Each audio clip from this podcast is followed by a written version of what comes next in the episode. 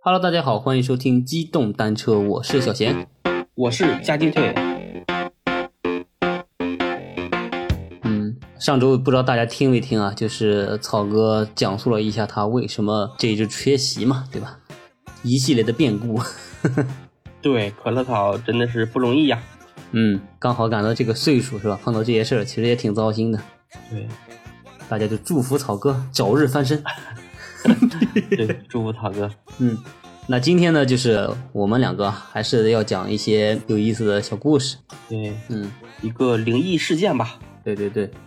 嗯、不知道大家有没有这种童年去照相馆照相的经历啊？去一些就是比如说当地的一些国营的，就以前小时候嘛，国营的或者是那种个人开的那种小那个照相馆，然后是做一些比如说穿一些他的小衣服啦，跟他的假景啦摆 pose，拍各种照片。对，我记得这个从啥时候年代开始啊？应该从九十年代开始吧，大家就很喜欢去照相馆去拍照。对，我记得最开始的时候，就是我家里的那些哥哥姐姐啊，他们去拍照的时候，用那种幕布的背景嘛，嗯，那时候就是北京呀、天津呀、上海的这些城市建筑的这些背景。对对对，对，然后等再到后面的时候，比如说到这个呃八零后、九零后小时候去拍照时，可能是一些比较好玩的一些大自然的风光啊，世界各地的旅游景点啊这种，对吧？嗯，我小时候也经常去拍，对，然后再往后呢，照相馆就都倒闭了。 那没有倒闭啊。现在就是嗯，怎么说，就是专门去照相馆拍照的，可能就跟以前那种的好像少很多，因为手机嘛。对其实现在照相馆做的最多的生意就是一些，比如说婚纱摄影，或者就是一些个人写真，啊，对，属于说是升级了，是吧？高端了。对，现在他们那种服装啊、造型啊，还有那种背景啊，都特别专业了哈。对对对，服化道全面升级。对，还有是那种专门那种建筑，对吧？就是这个照相馆租了一个很大的一个楼层，嗯，一个店面，然后里面呢是布置各个的这个环境，是吧？给大家去照。我记得我小时候啊，就去拍照的时候，因为我是九零后嘛，嗯，反正我小时候每年的时候，就过生日，我爸我妈都会带我去照相馆照一张相。那时候照相呢，就跟刚才那个腿儿哥说的，就会有一些比如说布置的假景啦，或者一些其他的什么小猴子这种道具啦、轿子啦，这种乱七八糟的，还挺有意思的。对对对对，嗯。现在就是很多零零后的小孩可能就已经不太了解了啊。对，因为现在就是移动摄影这个太发达了，大家其实是对以前那种，呃，就是特意要去照张相这种就是诉求吧，就少了太多了。对，就是现在个人很少去这种照相馆、影楼啊去拍照，对一般都是那种拍家庭啊，拍那种给小孩儿拍这种比较对有特殊纪念意义的这种照片了。嗯，而且这个这我能想象到，对，就是我最近这几年能去照相馆做的事情，就是，嗯，好像有一年应该是很，那也是很早了，应该在一五年左右了。拍照是拍一个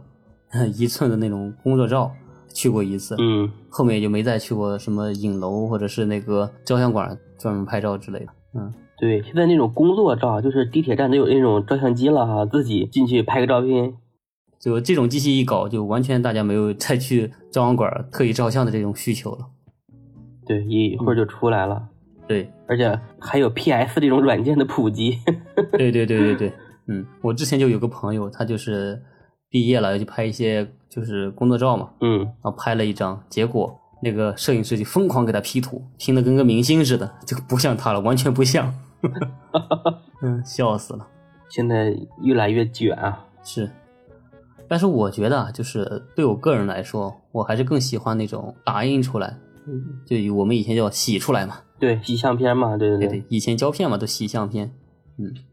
我觉得那种其实对现在比如说手机拍照来说，还是有实物的这种价值度还是挺高的，嗯，对对对嗯，其实小时候一直不理解啊，为什么叫洗照片儿，直到对对长大了以后啊，去查了一下才发现，就是那个相片纸不是要放在那个显影液里面去浸泡嘛，是吧？对对对，然后再捞出来才能看见这个人的这个照片的这个内容，是，人的影像嗯，啊，这才理解什么叫洗照片了，真的是从水里面捞出来的。 对，确实是洗，还得晾干呢，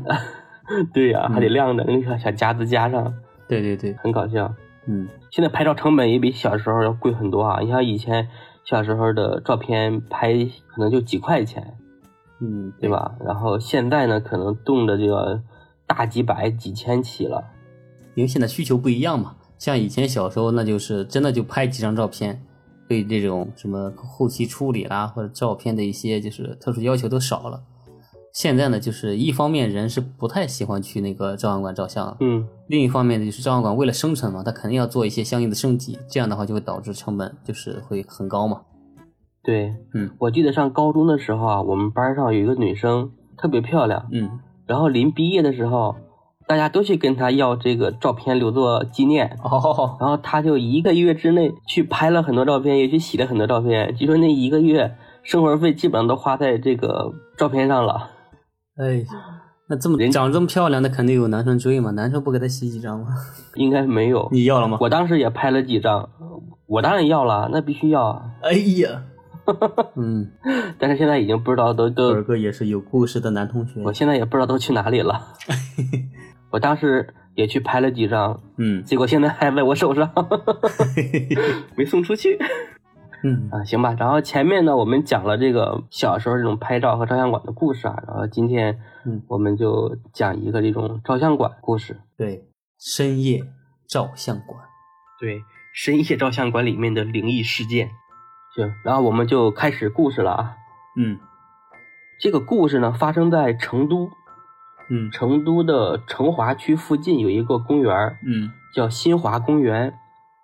这个公园呢，就是非常的热闹嘛，嗯就是因为有公园玩儿，所以呢，经常有这个大人啊、小孩儿啊，就是带着很多的人流量到里面去。嗯你想人多了嘛，它这个商业氛围肯定就起来了，然后就有摆地摊儿的、啊卖吃的、卖喝的啊、卖玩具的，嗯然后嗯这个公园的周边啊，也开了很多的这种商铺，然后嗯茶铺啊什么之类的，嗯就是很多小朋友啊都带着爸爸妈妈去这里面玩儿啊，既可以玩儿又可以吃好吃的。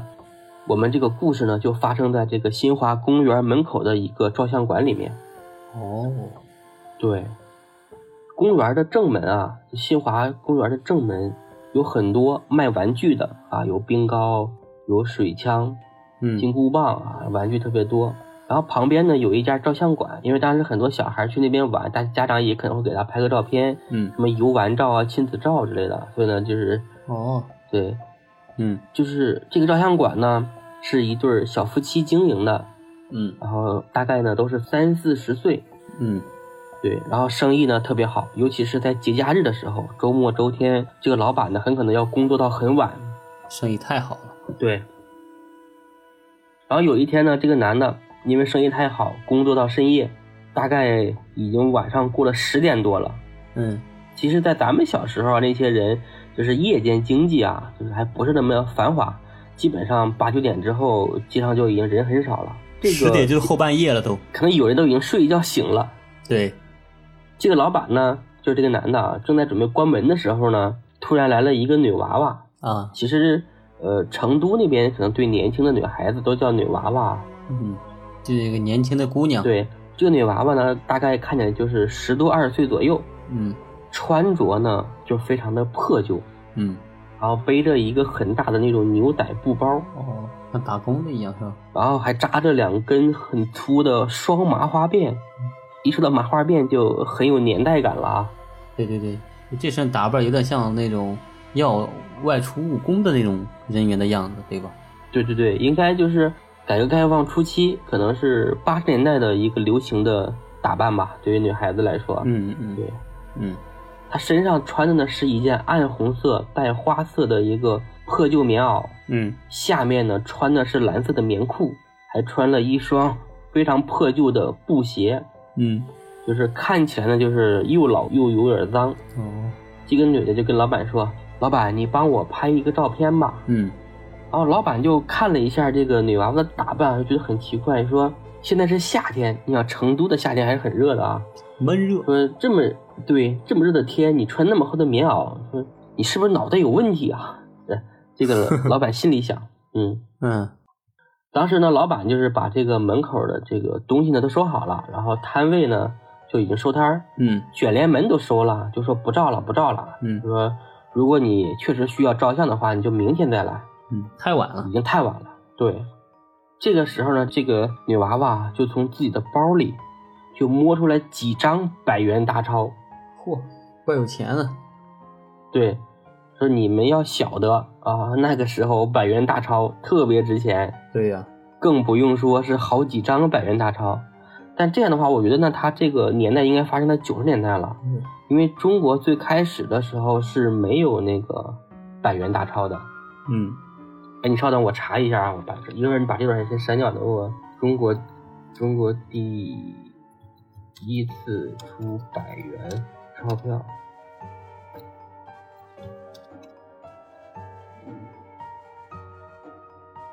对哦，是八八年才发行百元的，所以也就是88年九十年代左右嘛，那就应该对八十年代末九十年代初应该是。对，好好好，那咱们继续啊。嗯那这个百元大钞呢，应该是中国是在八十年代末才发行的百元大钞嘛，嗯所以故事应该还是发生在八九十年代的那个时候。嗯这个女娃就跟老板说：“师傅，我要去赶火车，啊你就帮我照一张嘛我，有钱这，些钱我都给你嗯。对，这些钱我都给你。哎呦，对，你想当时拍一张照片才几块钱啊？老板一听说，就我就给你照一张照片，你就给我这么多钱，嗯，对吧？然后老板还反复问说，是不是一张照片就都给我？然后女娃娃点头说，是的，是的。 然后这个老板这老板有点贪了啊，对，然后老板就高高兴兴的同意了。就是在准备这个照相的时候啊，这老板还问这个女娃娃说：“说你穿这么厚的棉袄热不热？嗯要不你把外面的袄子脱了再照嘛？嗯你看我们都穿短袖都热。”这个女娃娃呢就没有搭理他，嗯，但是把钱啊递给老板的时候，这个老板就打了一个冷战，啊，感觉身边的温度瞬间就降下来了，哦一点都不燥热了。然后风一吹呢，感觉都有点刺骨的感他会不会觉。有点冷是吧？对，感觉这个温度瞬间低了好几十度，嗯啊特别阴冷。嗯哎，老板想可能也是今天有点累哈、就没想那么多。嗯然后呢，就想已经这么晚了哈，我赶紧给你拍一张照片，咱们就赶紧回家就得了。嗯于是呢，就让女孩这个站在公园门口稍远一点的地方给她拍照。嗯，我觉得应该是有这个路灯啊，可能是有路灯，在路灯下面拍的。还跑去路灯下面就拍艺术照吗？她没有说要拍艺术照，就说拍一张照片嘛。哦，而且当时已经晚上十点多了嘛。嗯然后这个老板呢就摆好了 pose，开始给这个小姑娘呢拍照。嗯，但是呢，他从照相机里面看的时候，竟然发现啊这个女娃娃没有脑壳，没有脑袋是吧？对，脖子上面呢就一片黑暗。我去，这不吓尿了，现场对，气氛就很冷。对，本来呢就已经有点打瞌睡的这个老板一下就精神了，哦，立马就把这个相机从眼前移开，嗯然后从肉眼看，嗯，然后这女娃娃呢就是正常的，这个枪子上面呢顶着个脑袋。嗯然后老板呢就想可能是太晚了啊，然后这个天色又暗，然后加上自己有点睡眼朦胧，可能看错了，嗯，于是呢又把相机拿起来照，从照相机里又看到女娃娃没有脑壳， 然后呢老板就真的吓了一跳了。嗯然后用肉眼又仔细看这个女孩子，发现哎脑袋又是正常的。嗯老板这事儿已经很害怕了啊，嗯对，但想着呢可能还是晚上太黑造成的原因，嗯然后又把相机重新举起来，然后这一次呢看着就好像又正常了，他又使劲的呢给这女孩子呢聚了聚焦，嗯对，然后呢还是有点奇怪啊，就是看起来那个脑壳那个位置啊有点模糊，但是呢能有那个轮廓啊，能看到个大概。相机里面是吧？就不管三七二十一，对，哦，就不管三七二十一，就给这个女娃娃照了。嗯然后这个女娃娃呢照完了之后呢，又给这个老板啊一个泛黄的纸条，嗯上面写了一个地址，就说师傅，我着急要去赶火车了，你明天帮我把这张照片送到我家里吧。哦，对，这老板心想，这一个都是市里的哈，那就送你一下呗，反正你给了我好几百，是吧？对呀 这也值得。对对对，然后老板就答应了，就说照片洗出来，我就给你往家里去送啊，你安心去赶火车吧。刚说完，抬起头看，女娃娃就不见了，就像那种凭空消失的那种感觉。这跑路太快了。对，这个师傅心里还想，跑得这么快， 看来确实是着急赶火车啊。对，然后老板呢，拍完照片就回家了嘛，然后胡乱呢把衣服裤子脱了就就躺在床上，嗯已，经很晚，他老婆就埋怨他：“你咋那么晚回来呢？一天天的在外面。”这个他用的是这个成都方言啊，我咱也不太会说啊， 嗯，就说你是不是在外面搞不三不四的？搞小三儿，对，然后这老板说：“你懂个锤子，老子今晚赚了不少钱。”我也不知道这这好了，你不要拐了，就正常说吧。啊，嗯，，行吧，说明天你就晓得了，就这样吧。嗯，然后就睡觉了。然后第二天呢，老板赶紧呢就把这个衣服、裤子啊穿上就去洗照片儿。嗯，等到拿出照片一看啊，这个脑壳是正常的，嗯，对，确实正常的，但就像是最开始那种感觉啊有点模糊。哦，然后呢，他就赶紧把这个照片啊用一张信封给装好了，就拿着昨天女娃娃给的地址就去找了。啊，写的地址是成都市沙帽街某某某某啊，嗯，然后这个老板呢就奔着地址去找啊，就是找了半天，终于找到了沙帽街，嗯，然后是一栋啊比较破旧的那种楼，就很老了啊。嗯，他就敲门，开门的呢是一个老婆婆，就问他什么事儿。他说，昨天啊有个小女孩来我店里啊照相，嗯，然后她说她着急赶火车，给了我钱呢，就让我把这个照片啊送到家里来。嗯，地址就是然后这这个块。老婆婆就说：“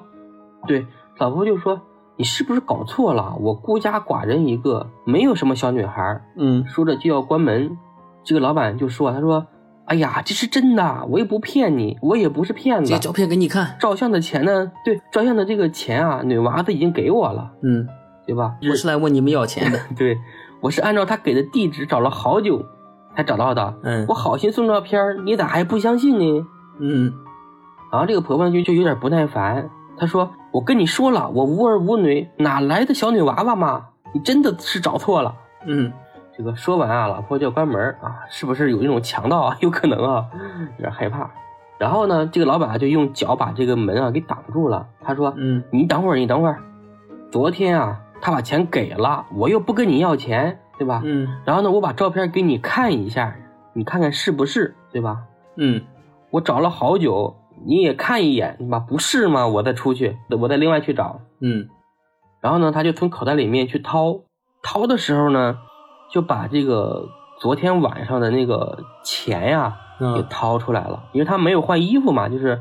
昨天脱了又穿上，哦，就没有单独换。嗯然后呢，就从这个裤子里面掏出这一把钱，但是摸出来的时候，老板瞬间就脸就白了，嗯因为昨天的百元大钞呀、嗯，摸出出来，居然是一把纸钱嗯，就是冥一币。想就是你，对，这时候这个老婆婆呀，哎，觉得哎挺好玩儿，挺热闹，说你是变戏法的吗？老太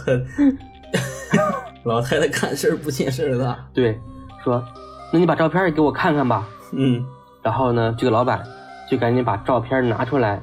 给他看。嗯这个时候呢，又吓了一跳，嗯就是明明洗照片的时候啊，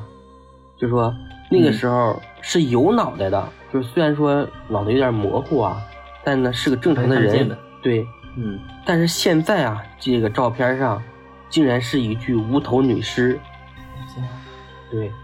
哇，这个老婆婆呢，一看照片也吓到了，对，一看这身装扮啊，这个什么布包啊，什么暗红色的花袄子，什么蓝色的棉裤啊，嗯，她说，这就是我女儿嘛。我去，然后老婆就说，她之前呢有个女儿，去广州打工，就是回来的时候啊，不知道怎么了，可能是这个着急赶火车，嗯就被火车呀给压死了，刚好呢就是把头给压掉了。我去，对，哎，女儿都已经死了好多好多年了。嗯然后就是这老婆再一想啊，就是说昨天正好是她女儿的忌日，哦，对，然后呢，他昨天呀、因为有事儿没有去给这个女儿烧纸，嗯也没有呢去寺庙来给她超度，嗯所以他女儿可能就是想通过这个照相来给他提个醒。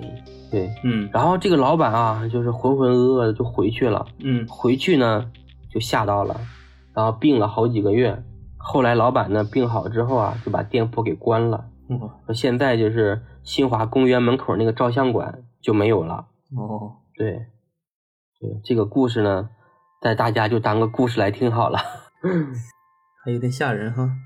到后面是有点吓人哈，嗯其实前面还好。嗯，就是拿出照片，头天看还是有照片的，第二天居然发现没脑袋是吧？对，嗯哎，所以就是说，大家这个对自己的亲人还是多挂念一些。嗯，就还有一点就比较恐怖的就是，居然他那个女孩的母亲看着棉裤棉衣就知道她是他闺女，对吧？对，可能就这一个独生女儿吧，毕竟说出去打工啊，回来应该还是，可能当时也去去认领尸体了，所以呢，觉得对这个比较记忆深刻吧。嗯，有可能。嗯，